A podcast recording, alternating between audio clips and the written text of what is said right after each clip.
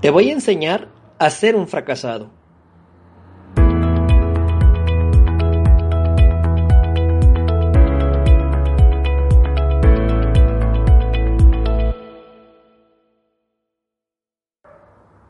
Hey, hola, ¿qué tal? ¿Cómo estás, mi querido coachy? A lo mejor este título, este título te llama la atención, te saca un poquito de onda. A lo mejor tú dices, ¿cómo, cómo que me vas a enseñar a ser un fracasado? Y sí, quiero que entiendas esto. Quiero que eh, regularmente siempre cuando yo hago mis talleres, en los talleres de transformación, yo les digo a mis participantes que algo que siempre nosotros les enseñamos es que aprendas a fracasar. Y a lo mejor tú dices, oye, pero es que yo no quiero ser un fracasado, yo quisiera ser exitoso en mi vida.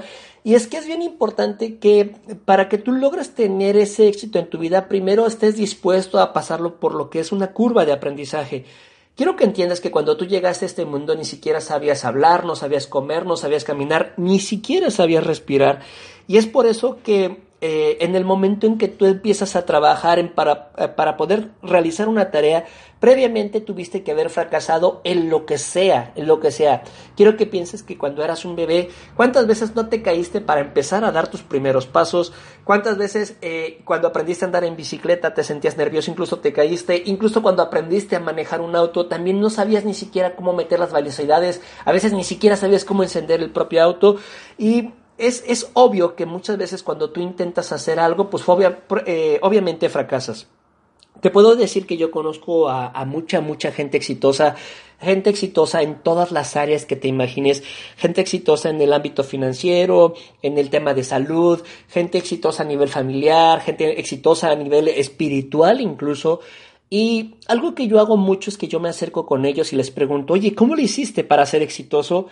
Estas personas, pues bueno, solamente asienten la cabeza, la mueven, cierran los ojos, levantan la mirada y siempre me dicen, ¿a poco tú crees que fue tan fácil?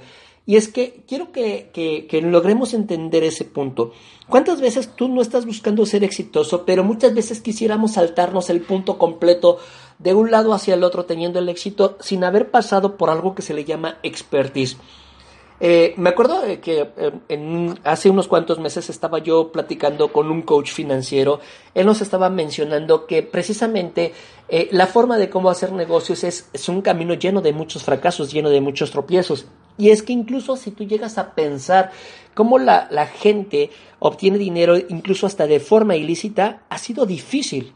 O sea, no estoy hablando de, ganar dinero en, en, formas que no son legales. Eh, estábamos hablando en el caso, por ejemplo, del Chapo, del Chapo Guzmán, del, famoso capo mexicano.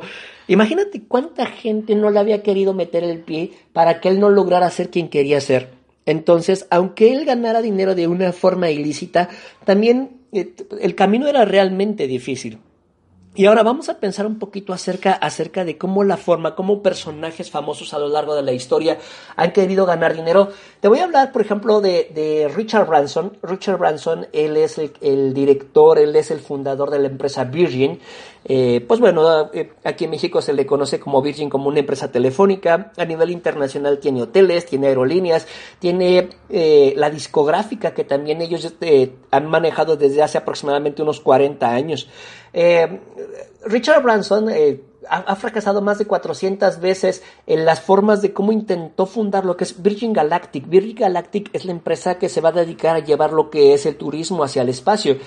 Eh, fíjate que Richard Branson tiene algo muy peculiar, tiene algo muy curioso. Él al año funda 10 empresas y de esas 10 empresas, 7 fracasan siete fracasan. Entonces, lo chistoso es que, bueno, este año le pegaron tres, el próximo año sí le van a pegar otras tres, y así sucesivamente, y es por eso que su emporio ha venido creciendo, creciendo, creciendo. Tenemos el caso, por ejemplo, de Tim Western, fundador de Pandora. Pandora es un sistema muy parecido a Spotify, que él ha buscado durante más de 300 veces tocó puertas y buscando inversionistas y fíjate que logró hacer algo realmente espectacular que ahorita prácticamente la gente de Spotify se está asustando mucho en la forma de cómo está creciendo tan fuertemente lo que es este sistema de Pandora. Esperemos que muy pronto ya esté por aquí por Latinoamérica. Tenemos otro caso muy interesante, el caso de Sylvester Stallone. Sylvester Stallone fue rechazado más de 1500 veces para vender su guion de la película Rocky esa película que tanto nos ha gustado, que nos ha causado tanta inspiración. Imagínate ser rechazado más de 1500 veces. Tenemos también el caso del coronel Sanders. Sí, ese es el del pollo, el del pollo Kentucky. Más de mil nueve veces fue rechazado para vender la receta. Entonces, al ser rechazado, ¿qué hizo? Pues él mismo fundó su propio restaurante y dijo, pues yo lo voy a hacer con mis propios medios. Y quizás un caso eh, que prácticamente todos los días tú lo estás utilizando y a lo mejor no lo creíamos, es el caso de Tomás Alba Edison. Tomás Alba Edison hizo más de 10.000 prototipos de la bombilla, del foco, del foco que estamos utilizando todos los días. Imagínate, más de 10.000 veces. La gente, los periodistas le preguntaban, bueno, ¿y usted se, equivocó más de, más de 10.000 veces? Y él decía, no, encontré más de 10.000 formas diferentes de cómo no hacer una bombilla. Y me estaba acordando también acerca de todo esto. Me acuerdo que cuando yo estaba chavito teníamos un negocio, un puesto de tortas, allá por los años 90. En los primeros días que a mí me tocaba ir a hacer tortas, eh, era malísimo, de verdad, de verdad, era, era, era malísimo. Y, y, yo a esto, siempre que pasa algo muy diferente, muy difícil en mi vida, yo siempre digo, ah, es como picar tomate.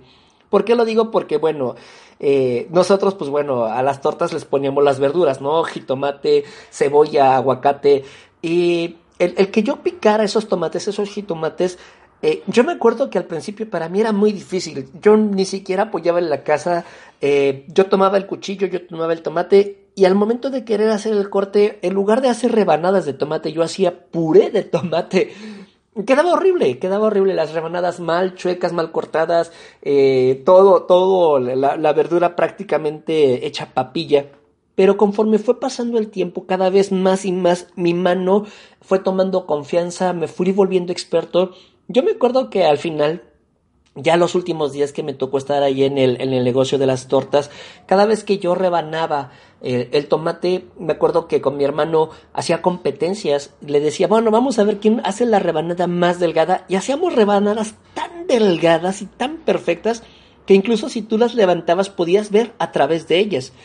Y eso es lo importante. Yo quiero que entiendas que lamentablemente hay muchas personas que quieren tener éxito pero no están dispuestos a atravesar por ese por el lado del fracaso. Y es algo que yo también siempre digo en mis entrenamientos. Les digo, a ver chicos, ¿qué es peor? ¿Fracasar en el intento o no hacer nada? Eh, Mucha gente me dice, no, pues es peor este, fracasar en el intento. No, es al revés. Es peor no hacer nada. Hay gente que incluso está esperando ganarse la lotería y ni siquiera compra un billete. Hay gente que quiere tener un cuerpo espectacular y no van al gimnasio. Eh, siempre hago la analogía, ¿no? De, de querer tener un resultado espectacular, pero ni siquiera levantan el trasero del sillón. Entonces así no se puede. Y lo que sí te puedo decir es que conforme tú vayas fracasando, cada vez estás más y más cerca del éxito.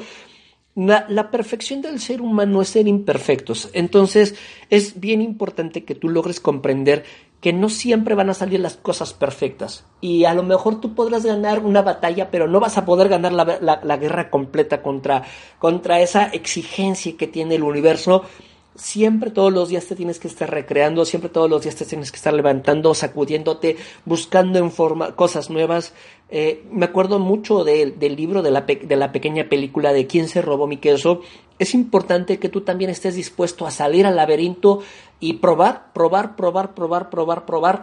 Sí, vas a fracasar, es obvio que vas a fracasar, pero no se puede lograr llegar al éxito si no, si no trabajas en ese tema, en ese contexto de fracaso, de empezar a practicar. Y bueno, te agradezco muchísimo, muchísimo que estés escuchando este podcast. Eh, te voy a invitar por favor a que te suscribas a mi canal de YouTube. Suscríbete, por favor, dale un like a este video, activa la campanita, compártelo, compártelo con tu gente. Si tú te dedicas al tema de negocios, si tienes un equipo de trabajo, por favor, compárteselos. Es bien importante para mí que este mensaje cada vez más gente lo esté escuchando para que se puedan motivar y tengamos una fuente de inspiración. Te agradezco muchísimo que tú me estés apoyando en todo este hermoso proyecto, en todo este sueño. Lo que requieras, lo que necesites, aquí estoy para ti. Te mando un enorme abrazo.